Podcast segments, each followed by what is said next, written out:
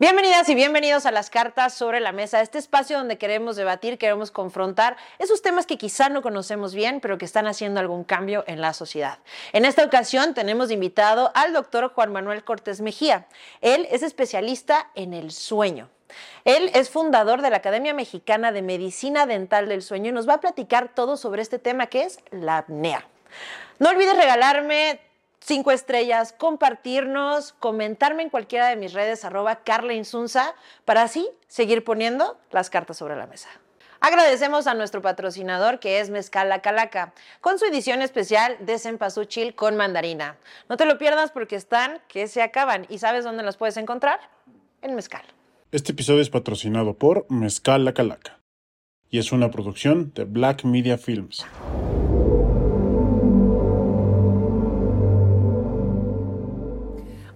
Qué gusto tenerte aquí y platicar de este tema tan importante que es la apnea del sueño, que poco conocemos, pero quizá muchos más de lo que pensamos sufrimos de esto.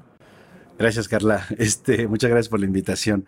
Sí, en realidad es un tema muy, muy poco frecuente, ¿no? Sonado en, pues, por ejemplo, en medios de comunicación o incluso en la, pues en las reuniones, si quieres tú llevarlo al, al tema social, ¿no? Eh, y más extraño es para mí, eh, en lo particular, que un odontólogo lo aborde, ¿no? Exacto. Este Pero digo, ahorita conforme en la plática vamos a ir entendiendo por qué tú lo estás abordando y todo este sistema.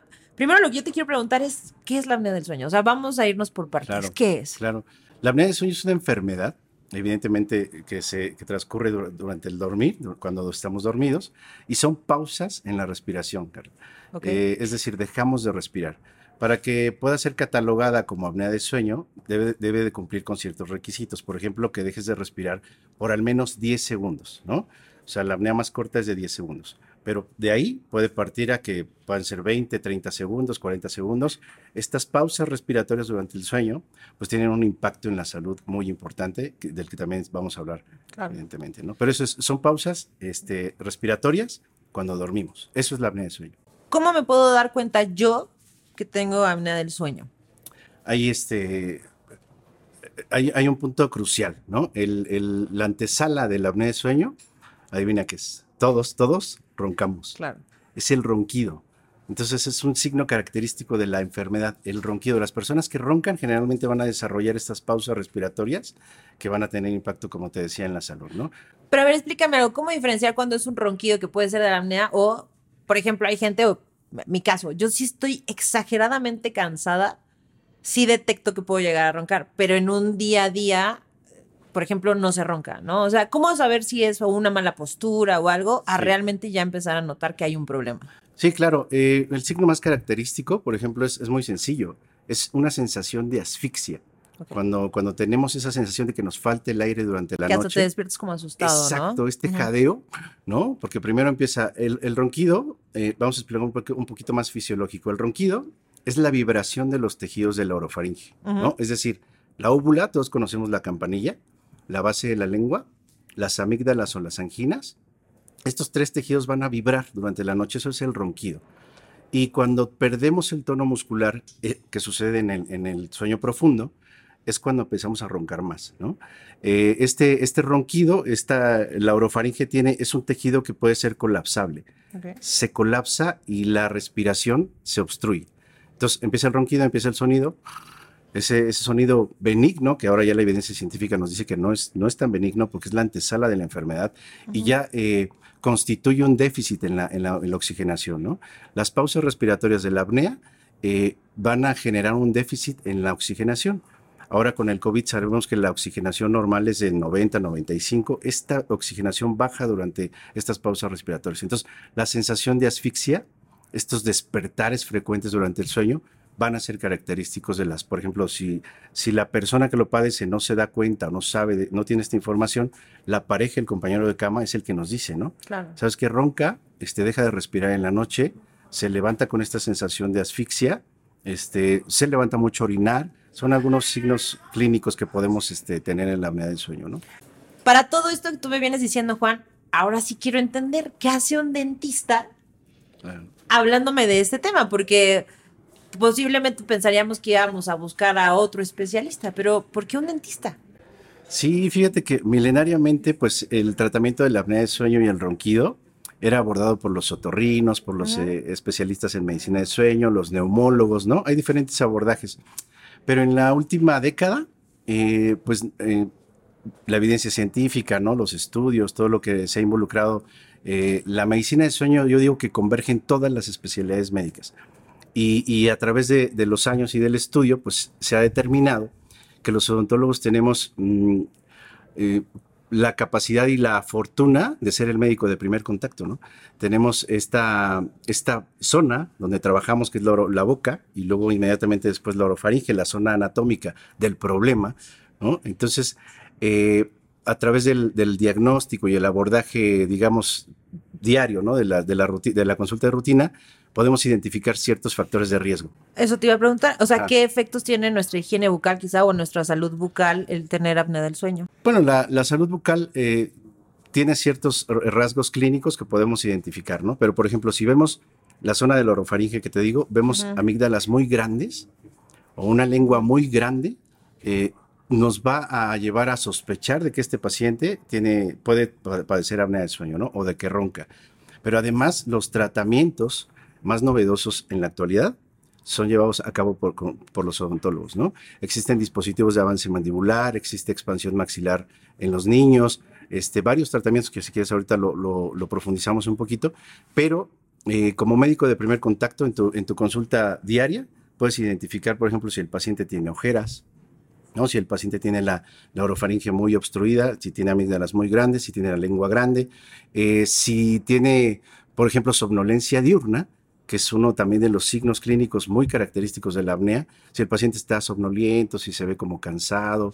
Porque aparte me imagino que este, este tema evidentemente debe de tener una gran afectación en nuestra salud mental y en nuestra salud física general, ¿no? O sea, no es todos sabemos que el tener un buen sueño y las horas de sueño es crucial para nuestra salud, ¿no? Y para nuestro desarrollo día a día. Súper, pues ese es el punto cardinal, Carla. O sea, eh, esto, este déficit en la oxigenación durante la noche, ¿no? los despertares frecuentes tienen un, este, un impacto muy, muy directo en la cognición, esto es, en el bajo rendimiento laboral, el bajo rendimiento académico, somos mucho y súper irritables, ¿no? Somos mucho más propensos a, tener un accidente vial, por ejemplo, ¿no?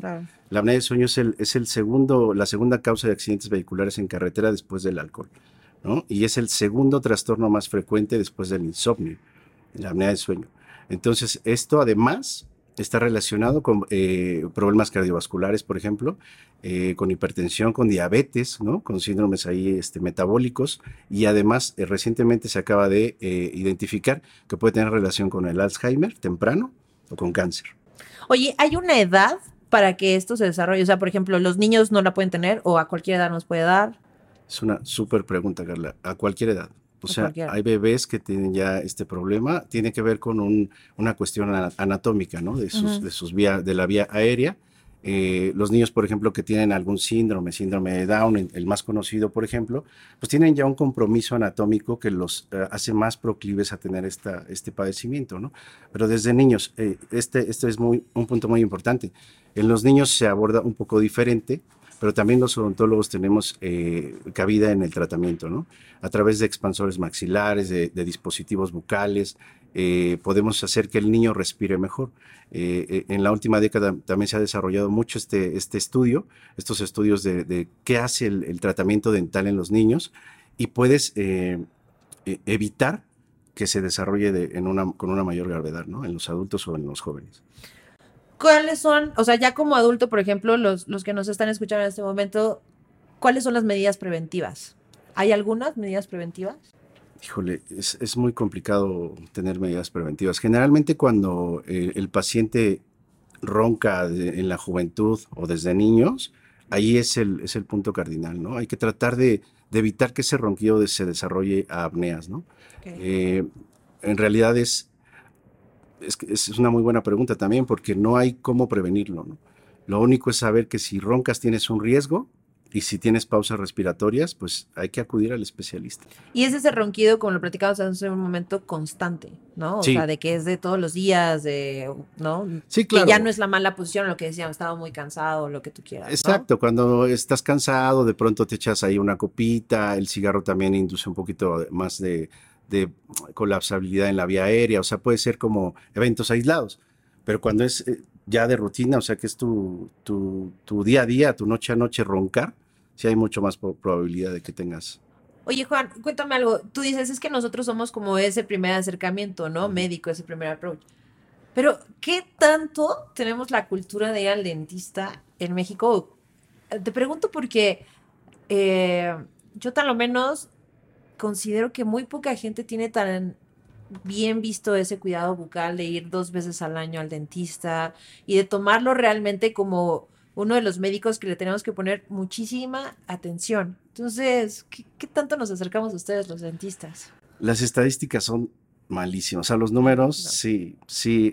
Y, sobre todo, eh, por ejemplo, se dice en una estadística que acabo de revisar hace poco que los más o menos entre la edad de 14, 18 años son los que más acuden al odontólogo y luego de ahí hay una brecha hasta los 50, 60 años. Este... Pero es porque tenemos que, ¿no? Los de 14 porque tienen que usar brackets y ahorita en la boca hecho un desastre y los de 50 porque ya se le van a caer los dientes. Lo, relacionaste perfecto. Me explicó, es porque ya tienes el agua en el cuello en las dos partes. yo sé. No, no hay realmente en México, en México, vamos a hablar de México, es, la cultura es, es complicada, ¿no? Creo que ahora con las redes sociales ha mejorado. Lo que pasa es que también hay un boom eh, estético, ¿no? este, acuden al dentista para... Sí, bueno, el aclaramiento y todo este rollo, ¿no? Pero por lo menos eso te puede llevar a, tu consulta de rutina, que, se recomienda dos veces al año, y te pueden persuadir, persuadir de atenderte alguna situación, ¿no? Extra. Y si el odontólogo está capacitado, eso es muy importante, ¿no? El odontólogo puede ser el médico de primer contacto, pero si está capacitado en medicina de sueño en identificar estos factores de riesgo, ¿no? Hay algunos factores anatómicos que ya mencionamos, o la mandíbula pequeña, por ejemplo, las amígdalas otra vez, etcétera. Eh, podemos persuadir al paciente de atenderse o, o, de que está corriendo un riesgo, ¿no?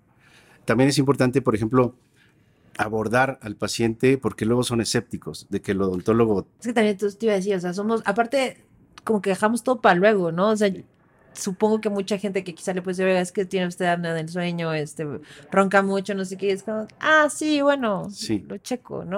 Exacto, eso pasa muy seguido, eh, a menos que, por ejemplo, yo tengo la fortuna de hacer esto hace aproximadamente 10, 11 años, entonces, las clínicas de sueño son las que me remiten a los pacientes. Entonces, ya van con el perfil ya, ¿no? De que ya saben que es un odontólogo, pues que sabe del tema, ¿no?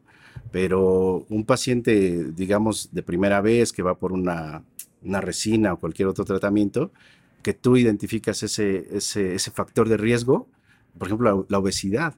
La obesidad es un, o sea, es una constante en México, ¿no? Claro, bueno, es uno de los principales países. Y es un factor de riesgo. Entonces tú le dices, oye, vamos a, es un poquito difícil a veces persuadirlos, ¿no? Que aparte me imagino que la obesidad también va muy de la mano con este tema, ¿no? Sí, súper, súper. es uno de los factores de riesgo súper importantes. Eh, la grasa eh, del cuello hace que sea mucho más fácil colapsarse durante la pérdida de tono muscular eh, en un sueño profundo, ¿no?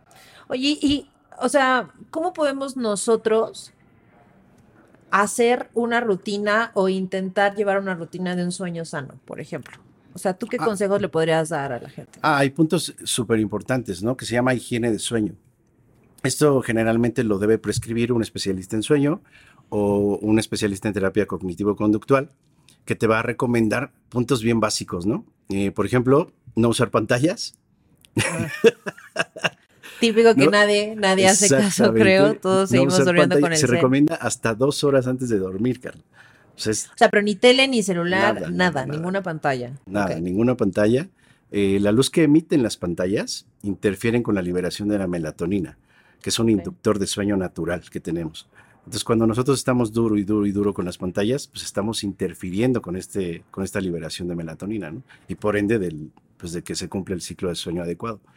Pero luz normal sí, o sea, por ejemplo, si dicen, bueno, cambio el celular por mejor leer antes de dormir. Sí, claro, una luz baja, exactamente. Eh, la luz en general va a alterar un poquito este, este ciclo, ¿no? De la melatonina. Una luz cálida puede ayudar un poco, ¿no?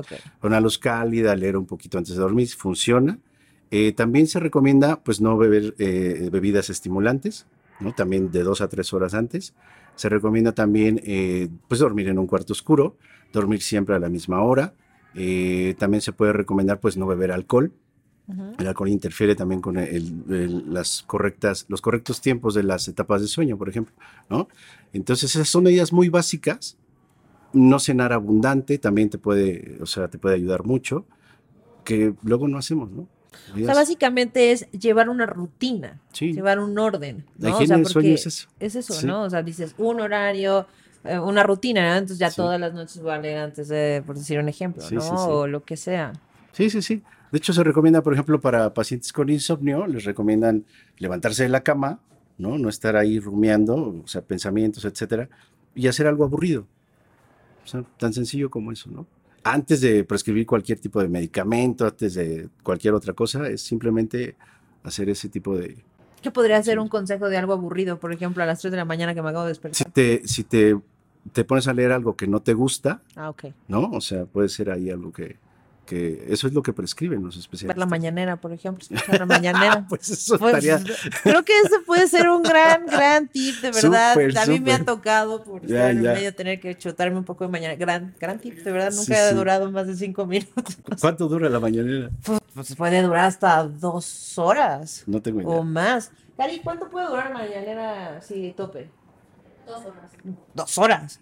Ya en dos horas escuchando una mañanera no te duermes, ya sí, ya Sí, vas ya, al ya. doctor. O sea, ya sí, ya te tomas un medicamento. Sí, eso es, o sea, son medidas bien básicas, ¿no? Bien sencillas que luego nos cuesta mucho trabajo eh, llevarlas a cabo. Yo creo que también tenemos muy mala cultura en eso, ¿no? Y sobre todo el mexicano que en mucho, eh, pues somos un desastre, ¿no? Ya sabes, que el jueves, que si salgo de la oficina ya voy a echar unos tragos, pero que también, este, por el tráfico, nuestras actividades, quizá no tenemos como una hora fija de llegar a casa y... O sea, como que creo que también somos una cultura en general muy desordenada en muchas cosas. Y digo desordenada en un buen sentido porque creo que también es parte de, de- de nosotros, ¿no? El cenar, por ejemplo, abundante, típico, claro, vamos a cenar unos social, tacos, ¿no? sí, o sea, muy social y, y creo, y, y muy social hasta dentro de casa, ¿no? O sea, somos muy cercanos a parejas, hijos, papás con los que estemos relacionados dentro de casa. Entonces creo que eso tampoco nos ayuda a llevar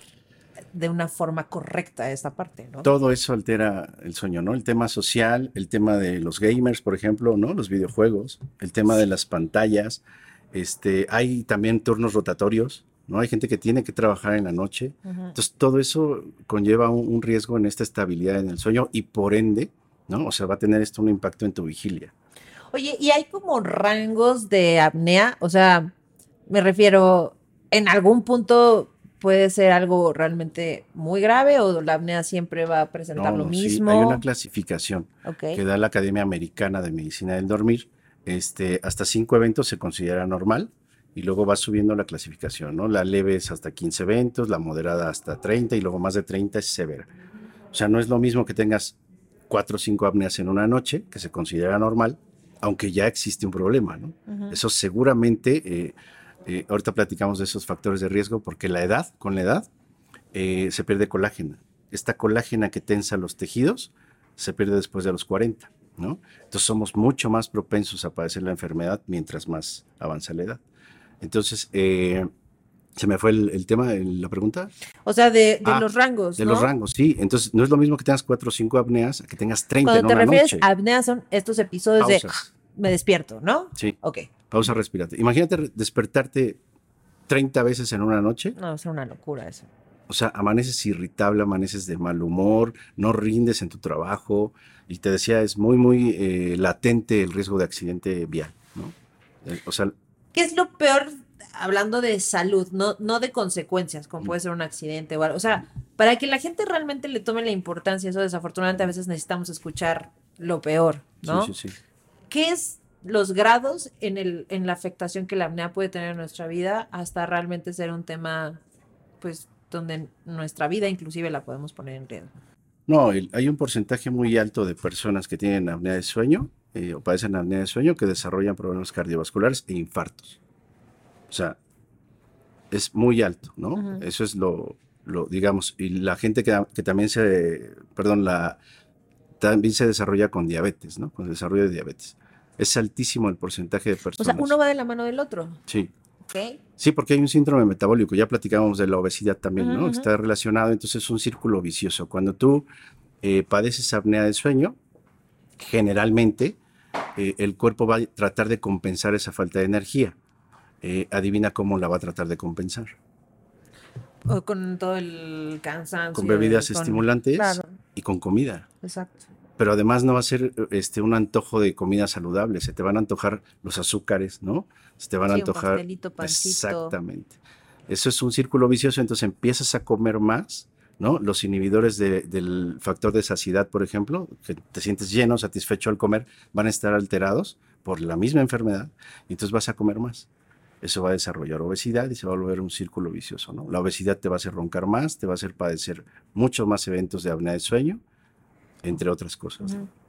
Es, es el impacto negativo, ¿no? En la salud. Que esto obviamente va a ir pasando a lo largo de los años, ¿no? Porque Sí. puede ser que si yo empecé con apnea a los 25, por decir un ejemplo, pues puede ser que ya realmente los efectos más fuertes yo los empiece a sentir a los 50, quizá, me imagino, Sí, ¿no? sí, sí.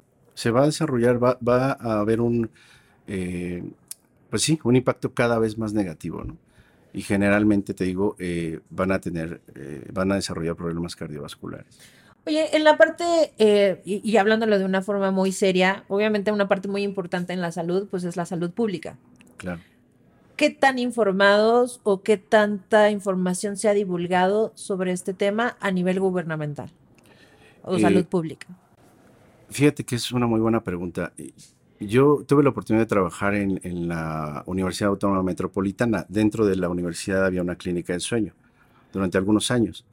Ahí hacían políticas públicas. Eh, teníamos Ajá. un, el, di- el doctor Javier Velázquez, es un director que, que hace mucha política pública, pero siempre estábamos eh, pues batallando con eso, ¿no? Con este tema de que no está divulgado en, en medios de comunicación. Hay una campaña muy importante una vez al año, que es el Día Mundial del Sueño, ¿no? Le- que lidera la, la, este, la Organización Mundial en esto, ¿no? La Sociedad Mundial de Sueño. Claro. Ajá, no, la Sociedad Mundial de Sueño. Ah, ok, no es la Organización Mundial No. de la Salud, sino No, es otra, la Organización otra, Mundial ajá, del Sueño. Del sueño. Ok, ok. En ese, en ese, eh, digamos, en esa etapa del, del que es por, por ahí de marzo, 18 de marzo, hay una campaña muy importante de, de medicina del sueño, pero es la única que... Pero es que aparte, cuando tú me decías antes de que entramos al aire, sí, es que la clínica y del sueño, yo me acuerdo que tiene nada, que yo empecé a escuchar estos términos, ¿me explicó? O sea, Mm. ¿qué tendrán? ¿Dos? ¿Tres? Sí. O sea, quizá después de pandemia, que sí. empezaron a tener un poquito de más auge. Claro, y, y es, este, es un poquito lógico después de pandemia porque se desarrollaron muchísimos más trastornos de sueño, ¿no? Claro. Más bien no se desarrollaron, este, la gente empezó a ser consciente de que es- había trastornos de sueño, ¿no? Sí, o sea, fue como el detonador la pandemia, a final de cuentas, ¿no? Sí, La- sí, sí. El grado de estrés, el grado de... Porque aparte es muy curioso siempre que hemos tenido colegas tuyos en diferentes áreas, médicos, de, de- de muchas cosas que hemos hablado aquí en el podcast. Ujú. Es como un antes y después de Cristo, todo es antes y después de la pandemia, ¿me explico? Porque obviamente, pues nos enfrentamos a una situación completamente inesperada, eh, que no sabíamos ni para dónde, que nos hizo cambiar muchas Sí. cosas y descubrir muchas cosas. Sí, el insomnio se potencializó durísimo en la pandemia y hay otro trastorno bien importante que siempre hemos tratado los odontólogos, que es el bruxismo. No sé si hayas escuchado de. Apretar los dientes Ah, claro. este, durante la noche es, es otro trastorno del sueño. Y a veces Y rechinar. ¿no? También. Rechinar y apretar los dientes. Entonces, eso se detonó durísimo en la pandemia. O sea, la que eso es aumentó. 100% estrés, ¿no? ¿O por qué das? Durante muchos años eh, sí se perfiló a que era un- una cuestión ahí de estrés, ¿no? Ahora hay muchas investigaciones que ya están como eh, recatalogando esta clasificación del bruxismo, el abordaje, etcétera, pero sigue siendo un detonante bien importante el estrés, ¿no? Y por ahí se dice que la inflamación, algunos trastornos temporomandibulares, ¿no? De, de la articulación eh, que tenemos aquí en, en- en la cara, en el complejo orofacial, O sea, Eh, que vendría siendo por los que están escuchando en Spotify junto a las orejas, ¿no? Exacto, Digamos donde se nos sí. acaba la, la esta, mandíbula. esta articulación, ¿no? Ajá. Esta bisagra, ¿no? Que funciona como una bisagra natural, eh, puede tener trastornos que también estén relacionados con este, con este, con esta entidad, con el bruxismo. Y a veces concomitan, que pueden aparecer en un mismo paciente bruxismo, apnea del sueño y ronquido. ¿no? Entonces, ahí es la, la, importancia de estar capacitado como odontólogo para ver si lo vas a referir a algún lado o si tú eh, lo puedes atender. Entonces, bueno, me comentabas que está lo del Día Mundial del Sueño y todo, pero eh, tengo que preguntártelo, ¿qué tan caro es tratar esto, por ejemplo? ¿no? Porque también se ha platicado mucho que desafortunadamente muchas cosas de salud dependen de tu eh, poder adquisitivo para ver si las puedes tratar de forma eficiente o no. Sí, y lo podemos enlazar a lo que decías de las políticas públicas. Es, hoy en día, hace como 10 años eran dos clínicas, ¿no? La Universidad Nacional Autónoma de México, la Universidad Autónoma Metropolitana y por ahí algunas particulares, ¿no? Hoy en día pues yo creo que en, la zona metropolitana ya hay alrededor de 10 clínicas, si no me equivoco, y sigue siendo poco para la atención que necesitamos, ¿no? Eh, ¿Por qué? Porque justamente lo que decías es costoso, ¿no? Hacer un estudio de sueño completo que se llama polisomnografía. ¿Cómo son esos estudios? Ahí voy, a eso iba. Este, es, un, es una noche completa de sueño donde te conectan sensores en la cabeza, ¿no? Sensores respiratorios, sensores torácicos, y vamos a registrar todo, todo lo que ocurre durante tu noche de sueño, ¿no? es, un, es costoso, sigue siendo costoso, y, pues es, eh, también resulta ser incómodo, ¿no? ¿no? dormir en tu lugar, no dormir en tu cama, dormir con sensores, aunque ya es bastante llevadero, pero sigue siendo incómodo. Eh, eso es para dar un diagnóstico completo, ¿no? Si te, de algún trastorno de sueño, si tienes apnea, si tienes insomnio, si tienes algún... Hay más de 80 trastornos descritos en la literatura científica, pero eh, eh, la noche completa que se llama polisomnografía, eh, pues te decía, sigue siendo costoso y, no todos tenemos acceso a eso, ¿no? como, digamos que como complemento de esto, como alguna especie como de ayuda para hacer estos diagnósticos, hay eh, sensores, hay monitores que te puedes llevar a casa y que son mucho más económicos, pero que no registran pues con toda la, capacidad de la polisonografía, ¿no? Pero bueno, ayuda eh, para pacientes que tienen solo sospecha de ronquido, de apnea de sueño, eh, puedes enviar estos, estos dispositivos a casa, te grabas tú, ¿no? Hay una pequeña capacitación en la consulta, se graba cada paciente y eso nos da pues un, diagnóstico también. Estos estudios que me estás comentando, o sea, sí los hacen en eh, hospitales públicos. Ya los hacen. Ya los hacen. Eso. Oye, ¿qué opinas de las apps? Porque ya hay aplicaciones que puedes descargar y es como de, ay, roncaste o hablaste, o, o sea, como que van midiendo y van procesando tu sueño. Sí. ¿Lo considerarías que podría ser un primer factor si creo que tengo algún trastorno de sueño? ¿O yo creo que es, muy difícil que no, no, yo creo que es, un, es una herramienta, es un primer acercamiento, ¿no? Y está, pues, o sea, a los pacientes les encanta, ¿no? El paciente que yo monitoreo, por ejemplo, con aplicación para ronquido, eh, les encanta estar viendo y cómo mejoran. Yo les mando un dispositivo bucal, se llama dispositivo de avance mandibular, que es uno de los tratamientos que está en auge desde la última década. Eh, y ellos mismos se monitorean, ¿no? Oye doctor, pues ya ronqué menos, oye doctor, ya, ya no se escucha la apnea. O sea, ahí yo creo que es una herramienta bastante útil, no como diagnóstico, ¿no? Sobre todo si, si tienes un trastorno que ya te genera una somnolencia patológica, o sea, que te quedas dormido en la mesa, que te quedas dormido en el semáforo, que estás sumamente cansado. Estás cabeceando. Exactamente. Si ya tienes una somnolencia, sí es muy importante acudir a, a una clínica de sueño, ¿no? Idealmente. Eh, pero como primer acercamiento yo creo que es bastante útil, ¿no? Te da datos, te da este, te eleva el nivel de conciencia, o sea, hay que utilizarlas. Y también porque pueden ser las primeras alertas, ¿no? Porque puede ser que la bajes por morbo en el sentido de, ah, es que mi pareja dice que hablo de noche y de morbo quiero escuchar qué digo, ¿no? Y de repente, oye, pero pensé que no roncaba y sí ronco. Claro. Oye, pero es que rechinaba los dientes. Oye, pero está diciendo que... Porque hay algunos que inclusive te dicen, ¿no? Fuiste muy inquieto, o sea, como que detectan con el reloj eh, digital, en plan de te moviste de más, o tus alteraciones cardíacas, entonces quiere decir que estabas soñando muchas pesadillas, o sea, realmente hay aplicaciones muy completas y pueden ser tu primer gran luz. Es, que puede ser, eh, puede ser este, un hallazgo. Claro. ¿No? Bien importante, te puede cambiar la vida. O sea, si no es el compañero de cama el que te dice, oye, este, hablas, o roncas, o te quedas sin respirar, pues, si tienes algún, eh, algún signo de estos que ya platicamos, ¿no? Somnolencia principalmente, hay que ver en una aplicación, ¿no? Sí, creo que podría ser un, gran factor. Oye, ¿tú Sí. cómo te empiezas a interesar en esto? Porque como decíamos, tiene muy poco. ¿Cómo es que tú entras en esto?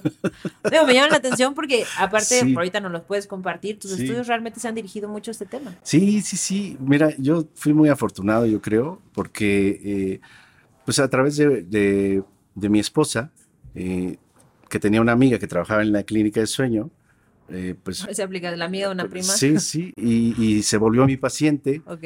y ella me decía, oye, pues vamos a, a, este, a la clínica, hace falta un odontólogo. Yo, por supuesto, le dije, no sé nada de sueño. Y estuvo bastante insistente durante un buen tiempo, yo creo que alrededor de un año.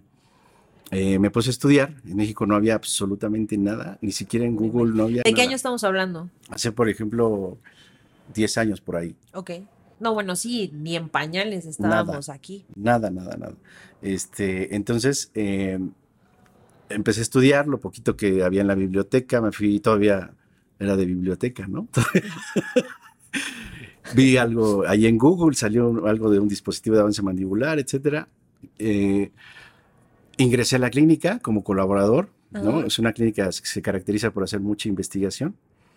Eh, desarrollamos un dispositivo de avance mandibular mexicano que lo metimos un proyecto a CONACIT y CONACIT nos becó en la, en la clínica esta de sueño y desarrollamos el, el proyecto, eh, publicamos un artículo y hace poquito sacamos un libro de, de todo esto. Se, se volvió una academia, ¿no?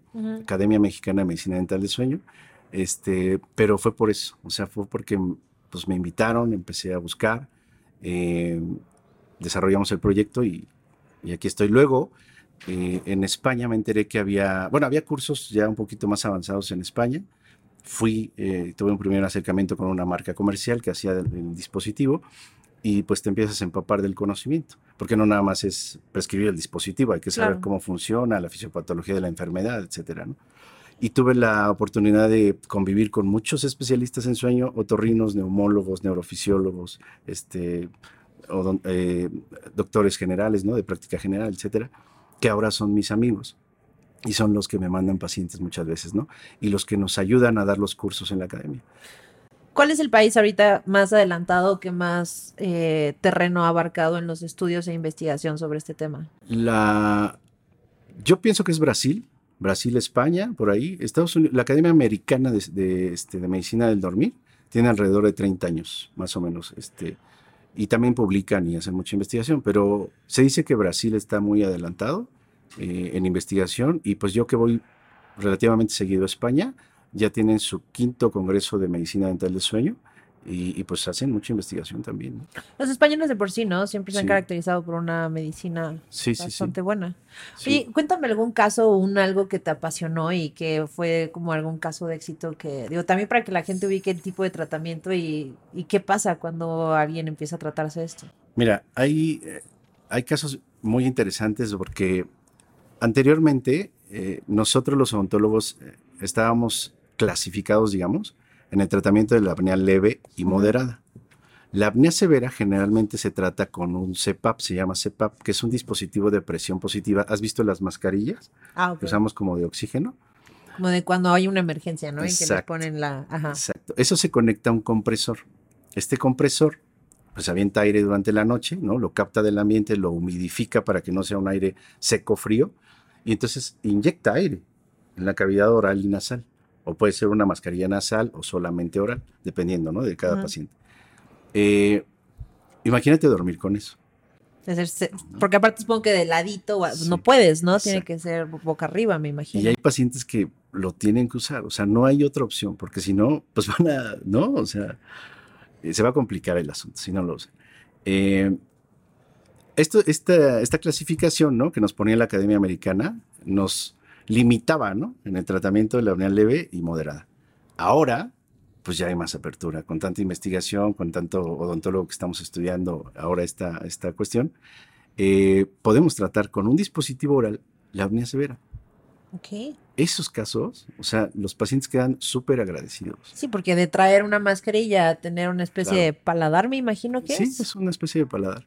Este, y, y bueno, pues es muy, muy gratificante, ¿no? Atender, eh, eh, digamos que ayudar a estos pacientes. Otra, así rapidito, evitamos divorcios, Carlos. me lo imagino. No, es que suena chistoso, Sí. pero claro, me lo imagino. Sí, sí, sí. Es súper común, eh, ya sea que la mujer lleva al hombre o viceversa, pero de verdad les cambias la vida. O sea, hay pacientes que ya, ya duermen en otro cuarto y vuelven a, a reencontrarse, ¿no? Que, que puede ser, o sea, no solo eso, porque aparte es, me voy alejando de mi pareja o ya estamos siempre Sí. de malas, desperta, en la noche ya pasamos del cariño estás roncando al que estás roncando, ¿no? O sea, sí, claro, Sí. porque ya después de una semana que llevo contigo sin Sí, poder dormir también, ya es el No, ya, ya. codazo al lado, ¿no? Hay muchos conflictos, de verdad. Y Eh, claro, pues sí, es- sí, sí, todo tiene un porqué. Sí, sí, sí. Entonces, esa, cuando ayudas a, a personas con esto, Claro. es súper gratificante. Te imagino un poco como el psicólogo, ¿no? De verlos entrar así de- Sí. y salir ya de la mano después Sí, del tratamiento. sí, dices, qué bonito, ya reconciliamos a esta pareja. Sí, además que, por ejemplo, el, el- ponle que el roncador, pues a lo mejor no se da cuenta, ¿no? Y se no. ahoga y etcétera. Pero la pareja, pues ya tiene insomnio. Oye, explícame eso, ¿por qué al que ronca, o sea, cómo el que ronca no se despierta? Está, es por el, eh, las etapas de sueño. O sea, hay, una, hay un nivel de semiconciencia y tú no eres capaz de, de percibirlo. ¿no? Pero sí la pareja. Los vecinos. Hay un caso reciente de un, un paciente que decía que los vecinos, le- o sea, los vecinos ya estaban incómodos, ya estaban así, ¿En serio? en serio, en serio. ¿Vivía en O sea, departamento? de departamentos. Ajá. Y acaba de ir por su CEPAP, porque él no era candidato a la- al dispositivo oral. Hay ciertas, em, digamos, ciertos parámetros para que nosotros podamos prescribir un dispositivo oral con eh, pues, cierto nivel de éxito, ¿no? Entonces, este paciente no era, no era candidato. ¿Qué marca que ronques tan fuerte? Ya para cerrar, o sea, ¿es tu capacidad torácica o qué? Sí, eh, mientras más corpulento, aunque hay eh, este, excepciones, ¿eh? pero hay personas muy flaquitas que roncan. Con ganas. Pero generalmente, mientras más, más corpulento, pues hay más decibel, ¿no? Hay como más resonancia, digamos. No, y tiene Ajá. todo el sentido, ¿no? Como Ajá. cantante de ópera, Sí. literal, ¿no? O sea, Exacto. das tu concierto por las noches. Exacto. Y no quiere decir que, por ejemplo, también ojo, porque eh, los pacientes delgados pueden tener apnea y, y pueden haber ya realizado algunos tratamientos sin éxito. Entonces, también las personas delgadas tienen propensión. O sea, en conclusión, como dice la canción, ¿no? Gordos, flacos, chaparros, chiquititos, morenos, rubios, eh, todos, todo. todos podemos tener apnea Todos y es un tema que la tenemos que cuidar. muy Y bien. ojo, ojo, el ronquido es el, es el punto cardinal, ¿no? O sea, el ronquido es el signo de alarma. El ronquido en cualquier edad, si, si son bebés, llévenlos al especialista, porque la apnea de sueño en niños, en bebés, se cataloga desde, el- desde una apnea de sueño en la noche. Los niños empiezan a desarrollarlo y muchas veces está relacionado con algunas características orofaciales, ¿no? Que es importante que lo vea el especialista para no desarrollar. Que ese no tiene nada que ver con la muerte de cuna. Eh, pues sí, puede, puede ser una apnea, sí, sí, sí. O sea, para Una darnos apnea. cuenta de la importancia. Sí, O sea, sí, sí. Puede Sí. ser hasta la muerte de un bebé por este tema. El mensaje es roncar no es normal, ¿no? Ese es el mensaje. Eh, si están roncando, hay que acudir a, a- a ver. Y, y podemos empezar con alguna aplicación, ¿no? Y empezar a tener datos y un especialista en medicina de sueño, Sí, no dejarlo de lado, ¿no? ¿sí? Y, y bueno, ya pues en este tenor, pues los odontólogos, insisto, estamos ya teniendo mucha cabida en tanto en el diagnóstico como en los tratamientos. Y en el tratamiento multidisciplinario, no todo lo hacemos nosotros. O sea, hay que tener un equipo de, de especialistas en medicina del sueño, pues donde está el neurólogo, el, el otorrino, el neumólogo, el bariatra, etcétera. ¿no? Entonces, tener ese equipo multidisciplinario y si hay algún odontólogo dentro de su- sus conocidos o su comunidad que sepa de sueño, ahí es donde también pueden este, pues, atenderse. ¿no? Perfecto. Pues Juan, vamos a pasar a tus cartas. Ah, porque ahora vamos a conocerte a ti, no al odontólogo, Ok, sino a ti la persona. Ok. Saca tres cartas y nos vas contestando. Una. ¿Ya las tres? Sí, o como te quieras. Ok. Dice, ¿qué es el éxito para ti? Pues hacer lo que te gusta. ¿No? Lo contestaste tan Sí, así sí, que te la compro, de hecho. Sí, yo soy muy, este, muy así, o sea, soy muy feliz haciendo lo que hago, eso es el, el éxito para mí, ¿no? Obviamente, pues tiene que haber cierta comunión, ¿no? Con lo humano, con lo espiritual, con lo económico, etcétera, pero hacer lo que te gusta es para mí el éxito. Te llena la vida. Sí. ¿Qué pregunta no te hice que te hubiera encantado contestar? Por ejemplo, pues, eh, ¿qué hago en, cuando no soy odontólogo, no?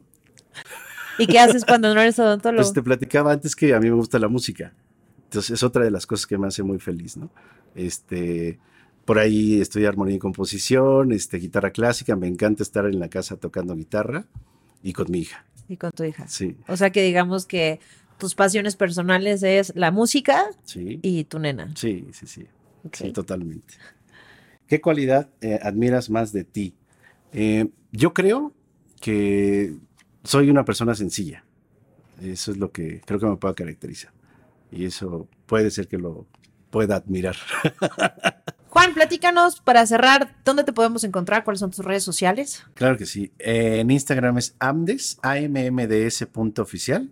Facebook es AMMDS, Academia Mexicana de Medicina Dental de Sueño. Y LinkedIn, Academia Mexicana de Medicina Dental de Sueño, Juan Manuel Cortés Mejía. Perfecto, pues ya saben, no dejen de seguirlos y seguirse informando sobre este tema. Juan, gracias, gracias por esta plática No. tan importante. No, gracias a ustedes. Pues espero haber sembrado una semillita y que funcione para los que estén interesados. Seguramente que sí.